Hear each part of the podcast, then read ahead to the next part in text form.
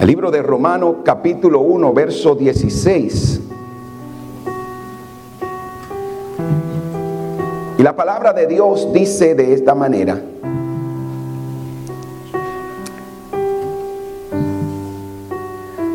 Porque no me avergüenzo del Evangelio, porque es poder de Dios para salvación. El Evangelio es poder de Dios para salvación aquel que cree. Porque no me avergüenzo del Evangelio, porque es poder de Dios para salvación de todo el que cree. Y esta serie tiene el día de hoy como subtítulo Testigos silenciosos. Testigos silenciosos. Y mire, nosotros vivimos en tiempos donde la verdad es relativa. Cuando hablamos de verdad relativa, lo que esto implica es que cada persona, cada persona que usted encuentra allá afuera puede ser que tenga su propia verdad, de acuerdo a lo que entiende, de acuerdo a lo que, cree, a donde todo el mundo tiene una opinión, tiene una verdad diferente. Y mire qué interesante cuando decimos que vivimos en un tiempo donde la verdad es relativa, es que usted se imagina tanta gente con una manera diferente de pensar y todo el mundo diciendo lo que cree, lo que piensa y declarando que esto es verdad. Entonces, mientras más eh, los tiempos avanzan, esta verdad de la gente se va haciendo más popular. Y mientras más estas personas que tienen su propia verdad, su propia opinión, gritan esta verdad, hay un grupo de personas que se está quedando silencioso, que se está quedando callado, que se está quedando escondido, cuando el grupo que nosotros somos y el cristiano es la persona que tiene esta verdad. Mientras estos grupos eh, gritan más fuerte su, su, causa y su perspectiva, porque allá afuera hay un grupo de gente que está gritando su verdad, que está declarando su verdad, que está abogando a favor de su verdad y que no solamente está abogando, sino que está invirtiendo a su verdad. Hay un grupo que se mantiene silencioso. En otras palabras, e, vivimos en un tiempo donde el que más grite, el que más trabaje y el que más diga su verdad es el que se le va a poner atención y eso es lo que la gente va a creer. Mientras que los, los demás estamos, eh, eh, los demás están gritando y movilizándose para compartir sus ideologías con confianza, hay un grupo de personas que sí conoce la verdad. Y este somos tú y yo. Estos somos la iglesia del Señor, que sí conocemos la verdad absoluta. Y la verdad absoluta significa es que donde quiera que usted vaya, tener y hablar de una verdad absoluta implica que donde quiera que usted vaya, todo el mundo va a decir lo mismo.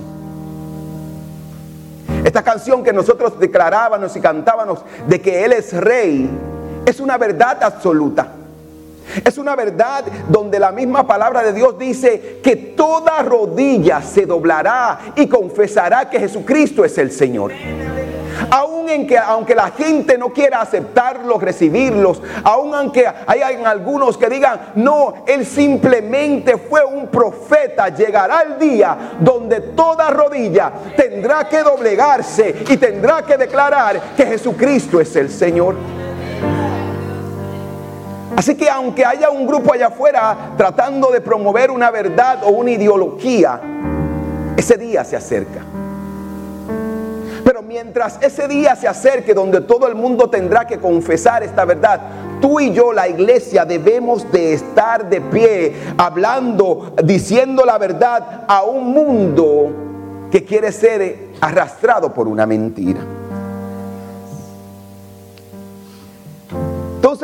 Hablar de un testigo silencioso se refiere a un individuo que observa o presencia un evento sin participación activamente.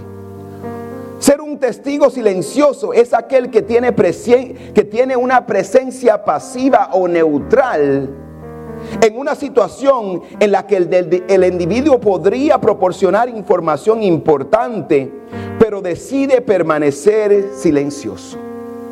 Ser un testigo silencioso es una persona que tiene la verdad, que conoce la verdad, que ha visto los eventos, que ha vivido la, la experiencia de libertadora de la verdad. Pero decirte, decir, esto no es conmigo. Yo no me voy a meter en esos asuntos. Yo no voy a hablar de esos asuntos porque puedo ser despreciado, puedo ser eh, discriminado, puedo ser perseguido.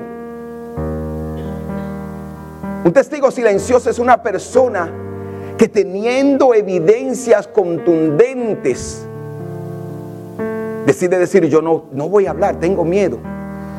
Entonces un testigo, un testigo silencioso es un, sentido de una metáfora o espiritual donde un testigo silencioso puede referirse a alguien que observa o presencia un evento o situación sin participar o expresar activamente sus pensamientos o opiniones. ¿Tienes algo que decir? No. No está ni a favor ni está en contra. Y yo le decía a los jóvenes este miércoles pasado en nuestro estudio de la palabra que no hay tal cosa como estar neutro. O usted está o no está. O usted cree o no cree. O usted está con Dios o está con el diablo. Pero no hay tal cosa como mantenerse neutral y decir, no, yo no voy a decir nada.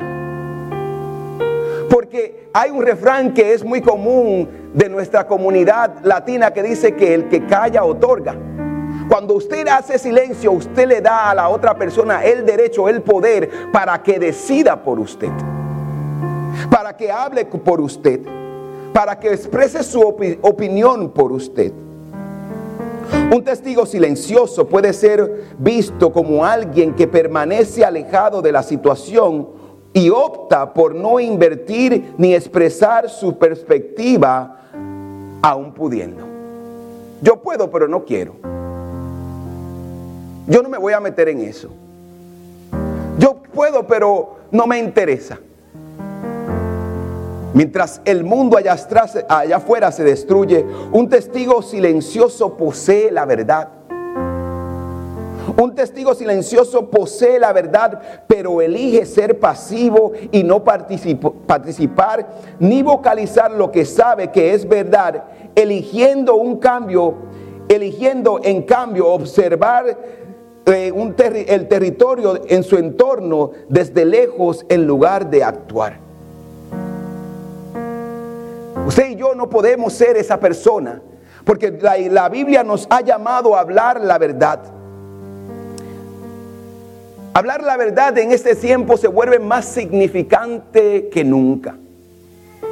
Hablar la verdad en este tiempo eh, es algo tan importante. Es algo tan eh, esencial para la sociedad, para el mundo en el que vivimos. Tenemos la verdad absoluta.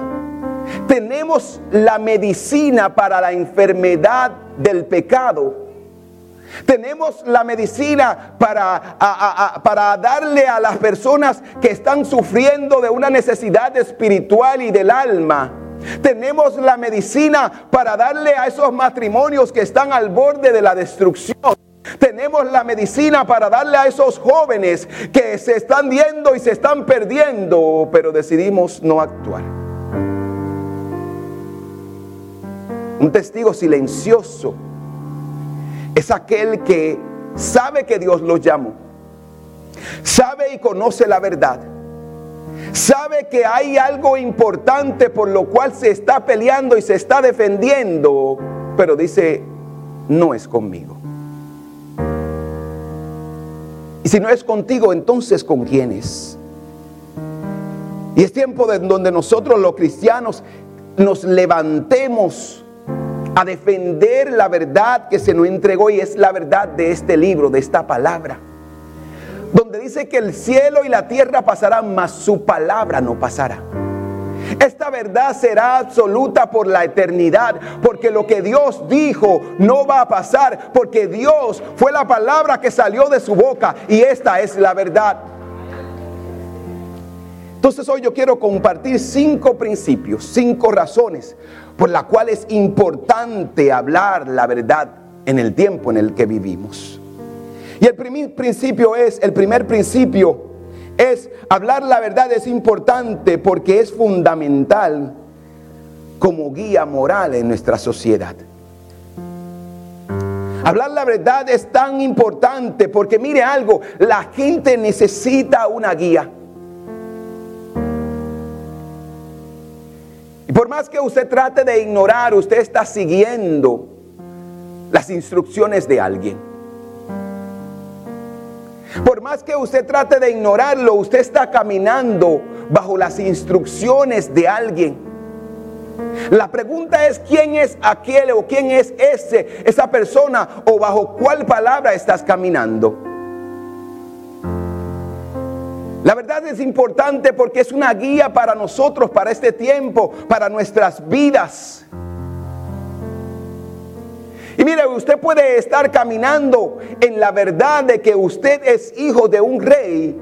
O usted puede estar caminando en la verdad que su mente le dice que eres una derrotada, que eres un derrotado, que eres un fracasado. Hay una verdad que te está guiando a ti. Hay una verdad que te está instruyendo a ti. Hay una verdad que puede ser que haya sido o que sea una mentira, pero te la dijeron tantas veces que tú la creíste.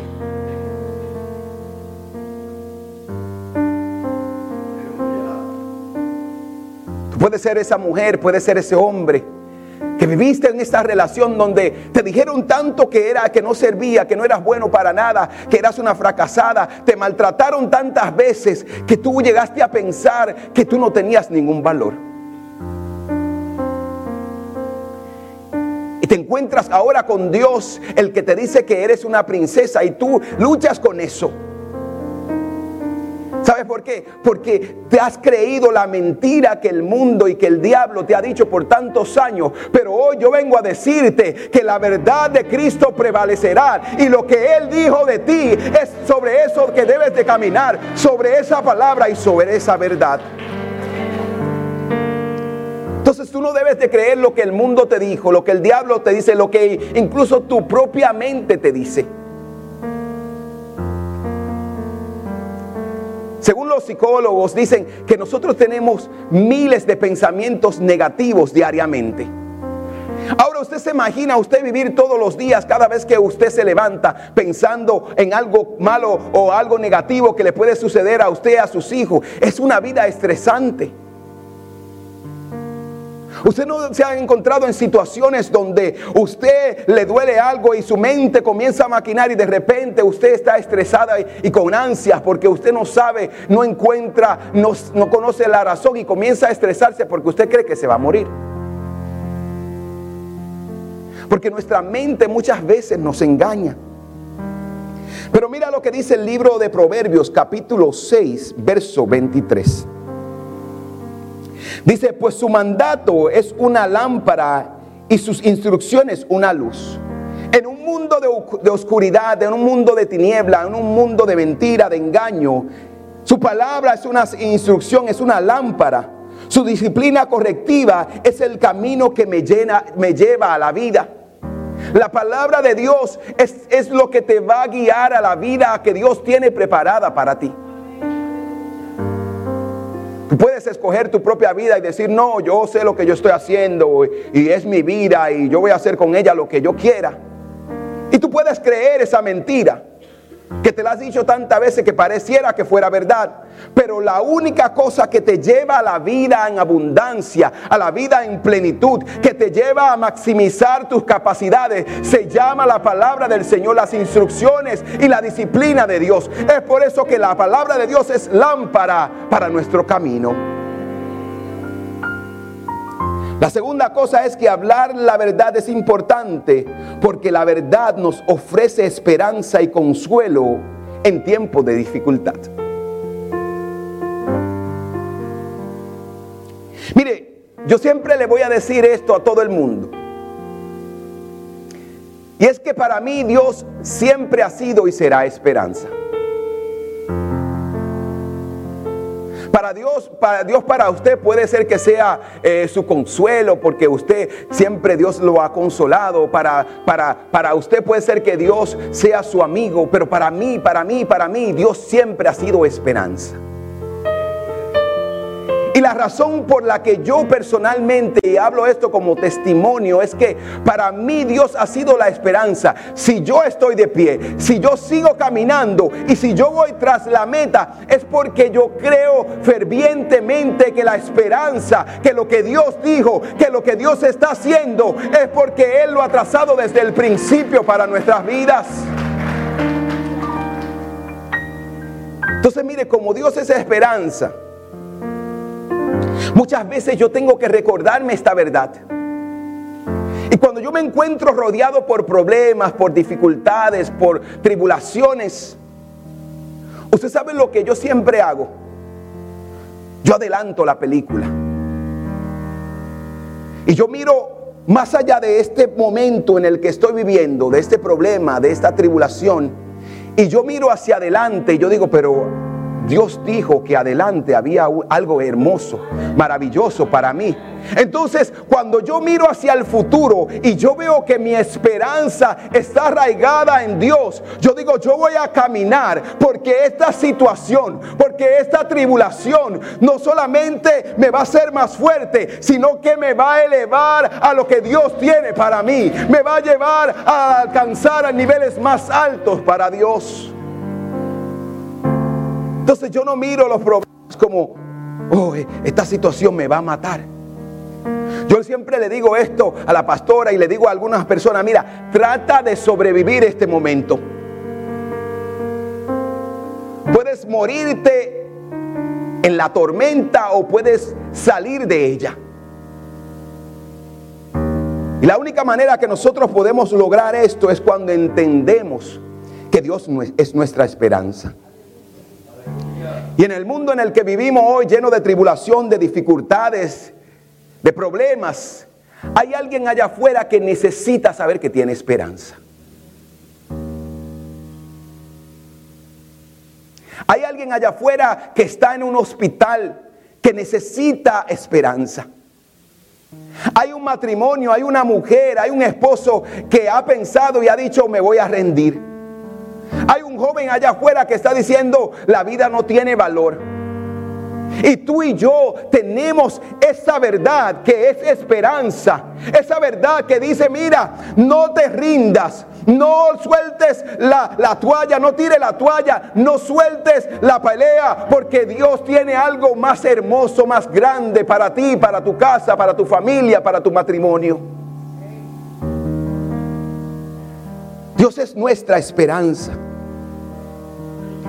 Y en un mundo que sufre, que duele, tenemos que recordarle las palabras a la gente que Jesús dijo en Mateo capítulo 11, 28, donde él dijo, vengan a mí todos los que están cansados y que llevan cargas muy pesadas, y yo le daré descanso.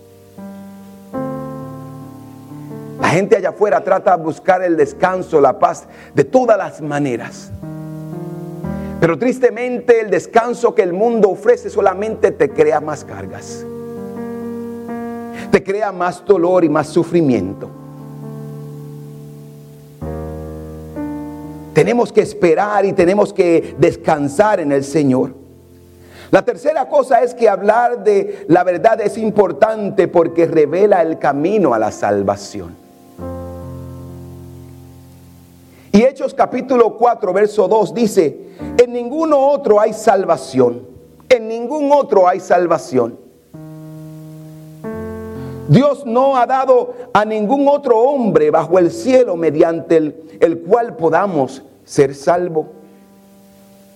Hablar de la verdad es crucial para compartir el camino hacia la salvación que es a través de Cristo. La idea de que, ah, no, todos los caminos o a Dios se encuentra en cualquier lado o en cualquier lugar o en cualquier fe, no es verdad. ¿Usted no se ha encontrado con gente así? No, Dios está en todas partes. No, todos estamos alabando al mismo Dios.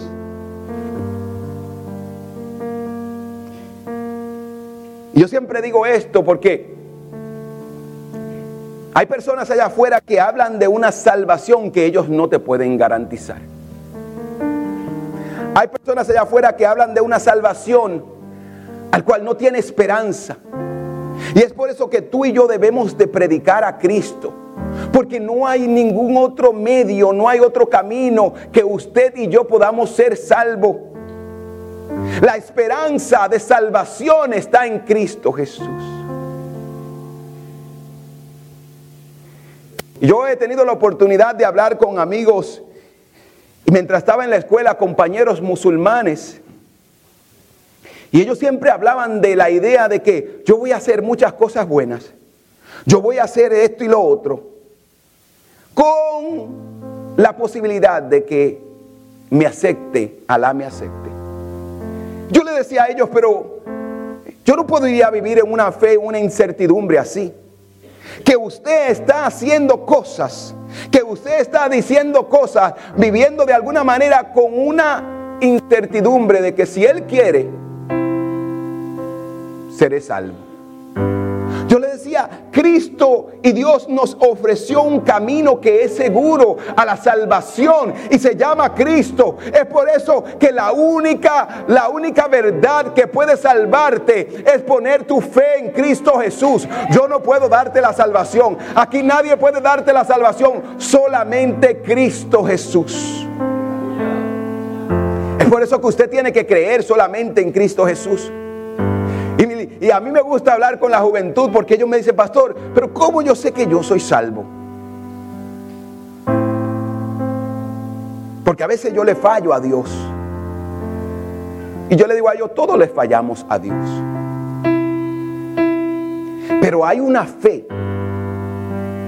Hay una palabra que me dice que si yo creo en Jesucristo, que si yo creo con mi corazón y yo confieso mis pecados y yo me arrepiento de ellos y me alejo del mal y yo creo fervientemente de que Cristo puede salvarme, así lo hará. Hay una garantía que la palabra de Dios nos dice que si tú crees en el momento que tú crees, tú eres salvo. Lo único que tienes que hacer es creer y esperar en esa esperanza de salvación.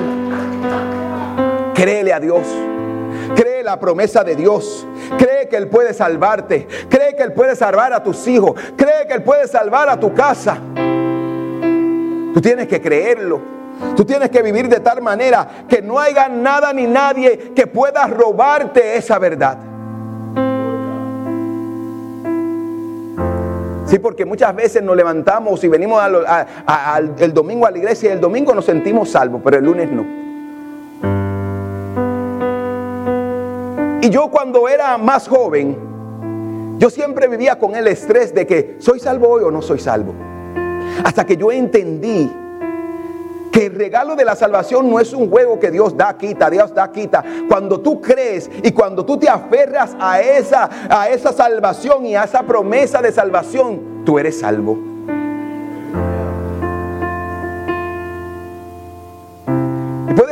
Esto sea un poco controversial para algunos, especialmente para aquellos teólogos que les gusta estudiar la palabra.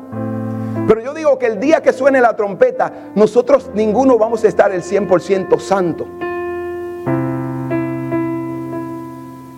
La única cosa que nos va a salvar es que nosotros hayamos creído y hayamos vivido como Dios manda. Que hayamos creído de que nuestra fe en Cristo Jesús que usted pueda, es como cuando usted se va a acostar en la noche, que, todos decimos, en paz me acostaré y así mismo, mismo dormiré, porque solo tú, Jehová, me hace dormir confiado. Usted se acuesta con la esperanza que, va, que se va a levantar el otro día. ¿Sabe por qué? Porque usted cree que Dios guarda su sueño. Nosotros vamos a ir al cielo porque creemos. Porque creemos que Cristo nos puede salvar. No por lo que usted pueda hacer, porque la salvación no es por mérito, la salvación es por fe. Es por fe que nosotros creemos y vivimos esta verdad. La verdad es importante porque contrarresta el engaño. Mire algo interesante. Usted ha escuchado esta frase de un, de un general eh, nazi que se llamaba Joseph Goebbels. Él dice, repite una mentira con suficiente frecuencia y se convertirá en una verdad. Nosotros decimos una verdad, una mentira repetida muchas veces se convierte en una verdad. ¿Sabe lo que los nazis hicieron? Y eso ahí donde surge la palabra propaganda. Era de que ellos comenzaron a repetir una mentira, una mentira muchas veces, muchas veces, muchas veces, hasta que toda una nación creyó esta mentira. Vivimos en un tiempo donde una vez más se nos está hablando una mentira que quiere destruir la verdad del Evangelio, que quiere destruir nuestra familia, que quiere destruir a nuestros hijos, que quiere destruir a nuestra juventud. Allá afuera se nos está, se está repitiendo una mentira una y otra vez con la intención de robarnos a nuestros hijos.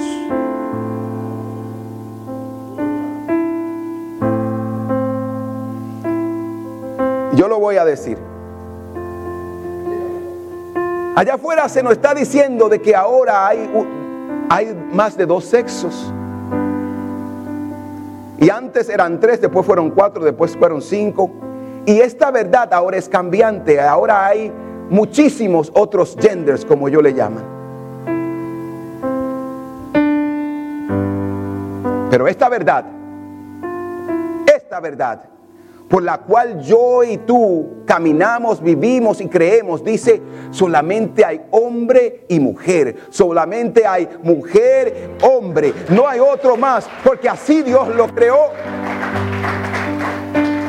Y aunque el mundo no quiera aceptar esta verdad, yo la voy a seguir diciendo. Porque yo no me voy a someter a una mentira a un engaño, a una confusión que lo que quiere es robarle la inocencia de la verdad a nuestros niños, a nuestros jóvenes. Tenemos que seguir diciendo, hay una verdad y esta es la verdad de la palabra de Dios que en este mundo necesita ser escuchada.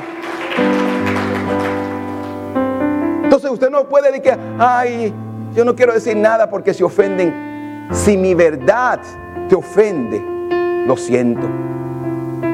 Si mi verdad y la verdad del Evangelio te ofende, yo lo siento, pero voy a seguir predicándola.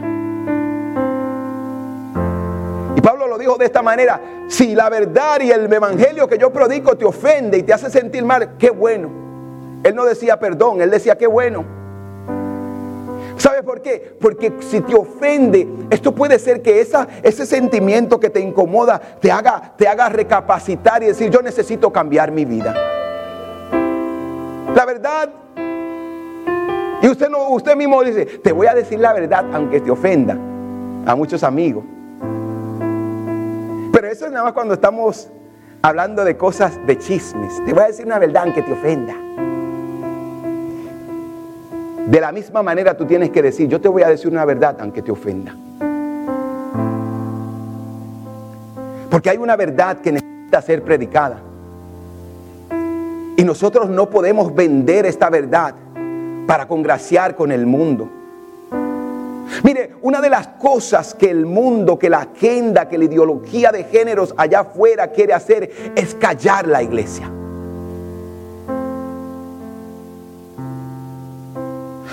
¿Sabes algo? Que el antídoto contra la mentira es la verdad.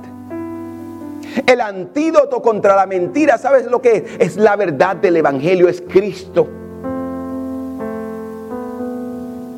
Usted es el único que se siente que si usted va a la escuela, usted no puede decirle a nadie Jesus love you, porque oh, te van a, a suspender a mi hijo. Si va en el trabajo, tú no puedes decir esto, porque no, van a suspender a mi hijo.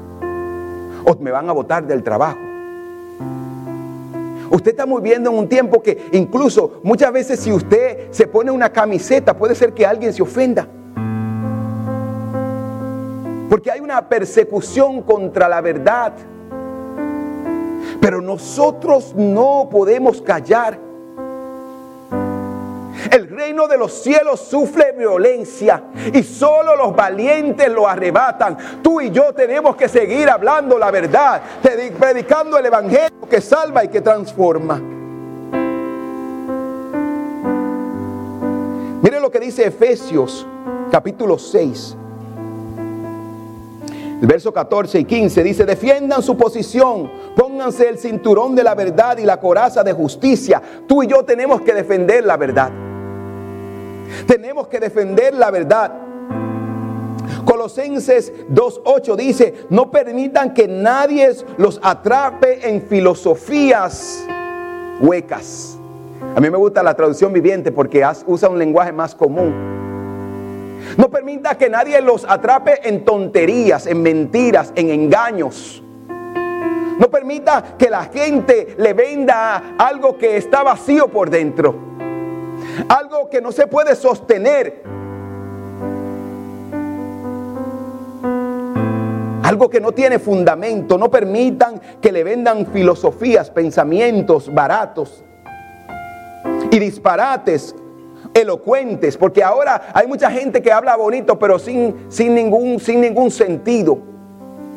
Ellos hablan lindo, suenan lindo, pero no hay una verdad en esto. Pensamientos y disparates elocuentes que nacen del pensamiento humano, oiga esto, de ideas humanas.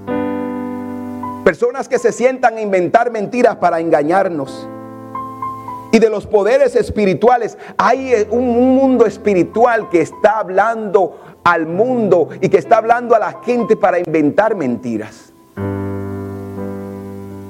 La Biblia dice que nuestra lucha no es contra carne ni sangre.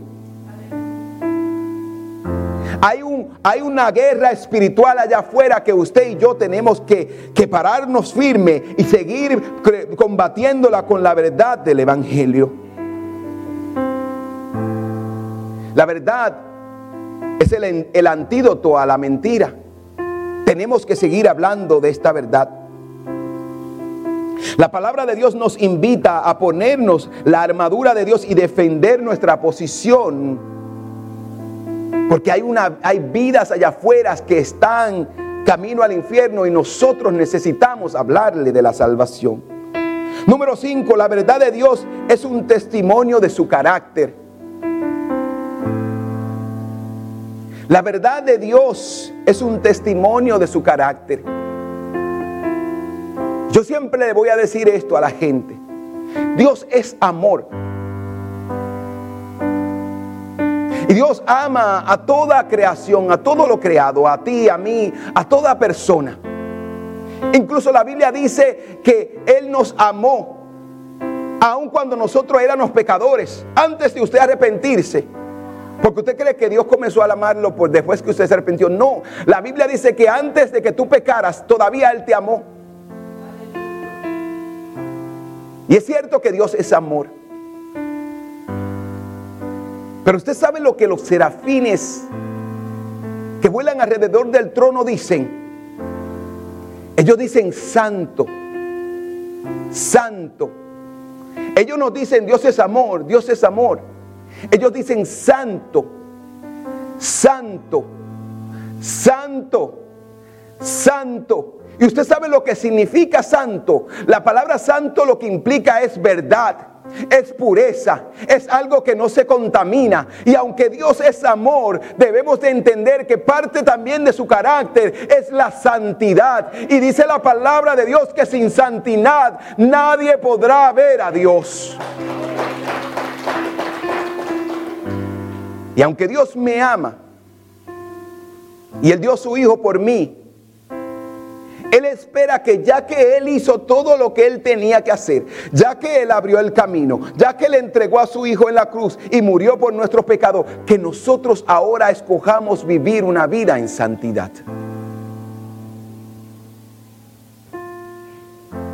Y el libro de Romanos dice que la ira de Dios viene para los que practican el pecado. Y vivir una vida de santidad es escoger, yo no voy a hacer el mal. Hacer el mal no es parte de mi práctica, de, de mi manera de vivir. Porque usted ha escogido vivir una vida en santidad. Ser un testigo silencioso es perder la oportunidad de justicia o de resolución de sentimientos de culpa y de arrepentimiento. Ser un testigo silencioso contribuye a una, a una cultura de personas pasivas que viven escondida. Ser un testigo silencioso cultiva la falta de responsabilidad moral y cristiana. Ser un testigo silencioso es perder la oportunidad de crecimiento y de esperanza. Aunque usted diga que no es con, usted, sí es con usted. Aunque usted diga que lo que está pasando allá afuera no le afecta, sí le afecta.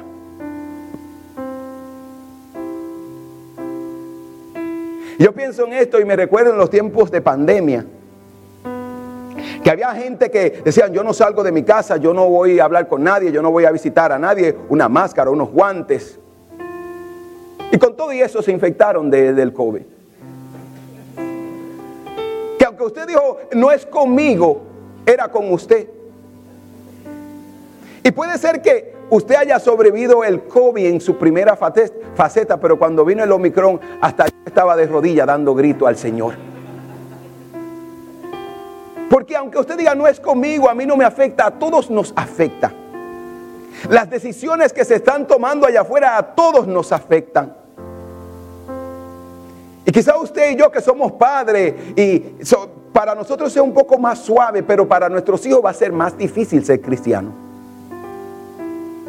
Y si para nuestros hijos va a ser difícil, para nuestros nietos aún más. Es por eso que nosotros tenemos que pararnos en la brecha y creer.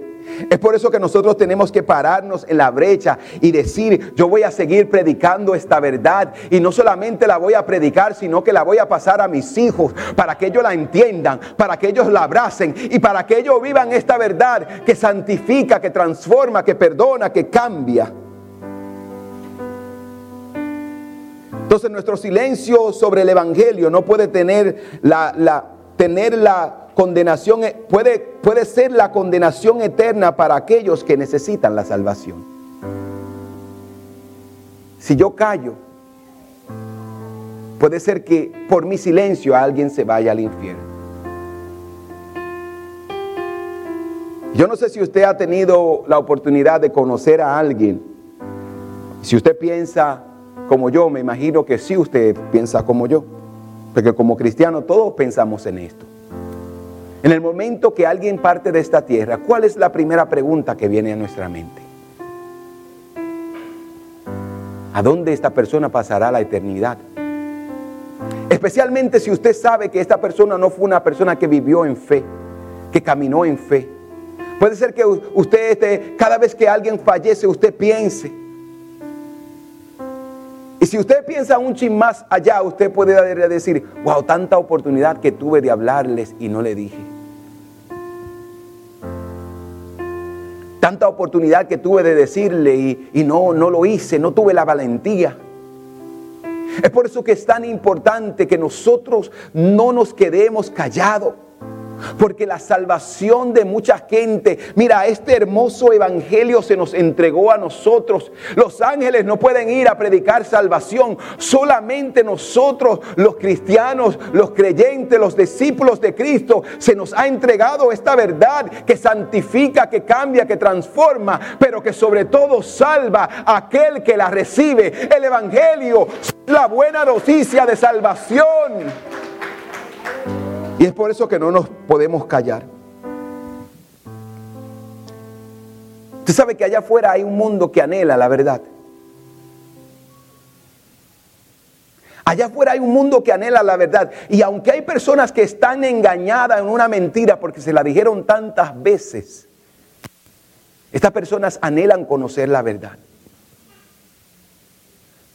Hay personas que han escogido un estilo de vida, un pensamiento, una filosofía, una manera de pensar. ¿Sabe por qué? Porque ellos no conocen la verdad. Y es ahí donde usted y yo tenemos que ir con amor, con empatía y acercarnos a la gente y hablarle de la salvación, hablarle del perdón, hablarle de Cristo. El silencio no es una opción. Debemos de aceptar y debemos de superar las mentiras que muchas veces nos engañan a nosotros mismos, que muchas veces nos hacen intimidarnos Y decir, tenemos que declarar y decir que si Dios está con nosotros, nadie nos podrá hacer frente, nadie nos podrá detener, nadie nos podrá callar. Nuestro trabajo es predicar. Entonces, para concluir, quiero darte algunos pasos. Quiero compartir algunos pasos que te ayudarán a superar el silencio y a sentirse más cómodo para expresar tu fe. Algunos pasos para superar el silencio. Y la primera cosa es que tú debes de hacer es profundizar tu comprensión de la verdad de Dios. Yo no hablo porque yo no conozco la palabra. Yo no hablo porque, pastor, yo no, yo no sé mucho. Eso es una excusa para el nuevo, pero para aquellos que ya tenemos tiempito aquí, no debería ser una excusa. Entonces nosotros debemos de profundizar en la palabra, pasar tiempo en la palabra, leer libros que nos ayuden a presentar nuestro punto desde una manera bíblica. Debemos de profundizar en la palabra, debemos de conocer en la palabra, debemos de leer libros, debemos de hablar con otras personas para que ayuden y que alimenten nuestra fe. La otra cosa es que debemos de hacer es practicar hablar la verdad de Dios. Pastor, yo no sé cómo hablarle a la gente, cuéntale tu historia. Mire, usted puede pelear con muchas cosas, usted puede argumentar muchas cosas, pero nadie podrá descallar su testimonio y su historia. Yo le digo a las personas, cuéntale al mundo tu historia, cuéntale a la gente tu historia. No, que yo no creo en Dios.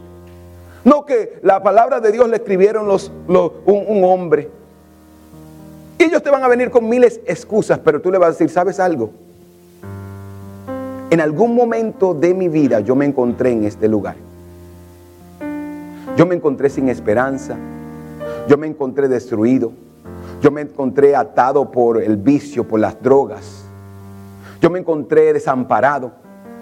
Cuando tú comienzas a decirle a la gente de dónde Dios te sacó y dónde tú estabas antes y a dónde estás hoy, Nadie puede argumentar con esa verdad. ¿Sabe por qué? Porque tú y yo somos un testimonio andante de la transformación, de la santificación, del poder de Dios. Y es por eso que el libro de Romanos dice que no me avergüenzo del Evangelio, de las buenas noticias, porque es poder de Dios, porque nos ha salvado, porque nos has dado vida, porque nos has transformado y porque nos has libertado. Entonces nosotros tenemos que practicar esa verdad y contarle al mundo nuestra historia. Tercera cosa es que tú debes de hacer, genera confianza en la verdad de Dios, trabaja en creer esta verdad, lo que Dios dijo. Debes de aferrarte a esa verdad y saber que Dios está en control. La cuarta cosa es que escucha activamente lo que otros dicen. Escucha lo que la gente está diciendo. Para usted poder tener un diálogo con alguien, usted tiene que estar dispuesto a escuchar. Y algo que siempre usted debe de tener en mente, mire, es que allá afuera, como yo le dije, hay personas que viven en una mentira que creen que es verdad. Y usted y hay gente que está viviendo sinceramente equivocado. Ellos, sincera, ellos son sinceros cuando ellos te dicen que ellos creen en algo. Ellos están siendo honestos porque es lo único que conocen. Pero ellos están sinceramente equivocados. Y el hecho de que ellos se, se hayan asincerado con una mentira que le han dicho por muchos años no implica que es verdad. Otra gente que le diga, no, yo no creo en Jesucristo, yo lo que creo es en Buda o en Alá, en Mohammed. Y que ellos crean y reciban esto sinceramente como una verdad, no implica que es verdad.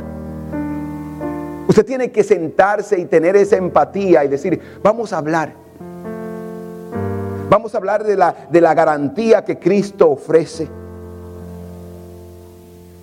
Encuentre puntos en común para hablar con la gente. Hay algo por lo que nosotros podemos hablar y podemos entablar una, conversación. Respete las diferencias de creencias de los demás. No todo el mundo va a creer lo que usted cree, no todo el mundo va a pensar como usted piensa. Pero usted todavía sí puede hablarle de, la verdad de Dios. Es tener un diálogo, es tener la oportunidad de hablar. Sea auténtico. Sea auténtico. Sea auténtico y, mire que, que la gente pueda ver, pero a ti también te duele. Una de las cosas que más le sorprende al mundo es cuando un cristiano está pasando por tribulación, cuando pierde a un ser querido y en medio de esa tribulación las personas todavía pueden sonreír, las personas todavía pueden tener paz, las personas todavía pueden superar el resentimiento, el odio, la amargura y decir, yo voy a creer y voy a seguir creyendo. Aquí hay personas que han sucedido y han tenido experiencias trágicas en su familia ellos pudieran decir, Dios me desfraudó, pero aún así ellos siguen creyendo, aún así ellos siguen de pie, aún así ellos siguen hablando del amor y de la esperanza. ¿Sabes por qué? Porque nosotros somos aquellos que le vamos a dar testimonio al mundo, que aún en medio de la tribulación, que aún aunque somos normales y vivimos en un mundo de dolor, podemos vivir y tener la paz de Dios. Ore a Dios Ore a Dios por la gente. Ore a Dios por sus amigos. Porque esta es una guerra espiritual y, y, hay cosas que usted solamente la podrá vencer en ayuno y en oración. Hay peleas que usted la tiene que pelear de rodillas. Cuando cantábamos esta, esta canción que dice, no hay lugar más, más alto, más grande que estar a tus pies. Yo decía, y el Espíritu Santo me decía, no hay un lugar más temible para el infierno que cuando el cristiano está de rodillas. Porque las peleas del cristiano se pelean de rodillas. La pelea del cristiano y del creyente, del seguidor de Cristo, se pelean de rodillas. Porque es ahí donde está nuestra victoria, a los pies de Cristo. Entonces yo voy a estar y yo voy a pelear y voy a entender, yo voy a hablar, pero yo voy a decir, yo voy también a orar por mis amigos, por la gente, por mi familia, por el que no cree, para que Dios ponga palabra en mí, pero también para que traiga convicción en ellos. Tenemos que buscar esta oportunidad de compartirles a otros. Practica la gratitud. Sea agradecido con la gente, con Dios. Que un día no te salgan las cosas como tú, como tú esperas. Recuérdate a ti mismo todas las otras veces que te ha salido bien. Recuerda todas las veces que Dios te ha bendecido, que te ha prosperado y que si estás de pies y que si tienes hoy es porque Dios ha sido bueno. Cuando ves el valor y la importancia de tu mensaje, es más fácil superar el miedo y la vacilación para hablar el Evangelio. Tenemos que ir más allá. Que está camino al infierno. Hay una pelea que se está peleando. Hay una batalla donde nos estamos enfrentando al mundo de la tiniebla que quiere engañar a la gente. Y tú y yo tenemos que hablar esta verdad. Callar no es una opción. Callar no es una opción. Callar no es una opción. Ser un cristiano de la secreta no es una opción. No compartirle a la gente de, eh, de, la verdad del Evangelio no es una opción. Porque si tú y yo callamos, las piedras hablarán. Porque si tú y yo callamos, dejaremos de brillar en medio de un mundo oscuro. Si tú y yo callamos, dejaremos de ser sal. Y Dios nos ha llamado a ti, a mí, a nosotros como iglesia, a hablar la verdad. Y conocerán la verdad. Y la verdad los hará libre.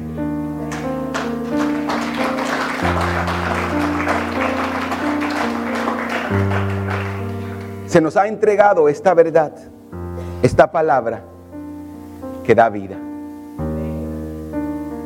Y si la gente conoce la verdad, la verdad del Evangelio, la verdad de Cristo, hará libre a la gente. Es por eso que callar no es una opción. Callar no es una opción. Porque el mundo necesita y espera que tú le lleves la verdad. El mundo espera por ti. La gente espera por ti.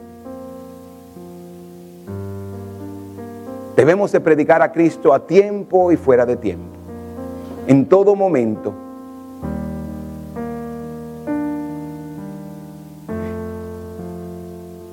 ¿Sabes algo que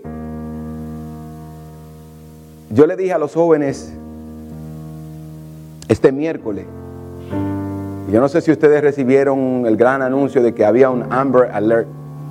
Ese del sistema de emergencia. Estaban haciendo una prueba de, de alerta por si algún día hay una emergencia en los Estados Unidos. Y yo le decía a los jóvenes, ¿hacia dónde hubieras tú corrido si esto fuera real? ¿Dónde te refugiarías tú? ¿A dónde te esconderías? ¿Quién llamarías?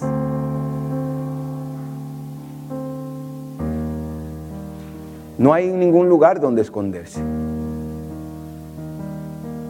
Si esta alerta hubiese sido real y el fin era inmanente, no había esperanza, ¿dónde hubieses ido? Si cuando todo se termina,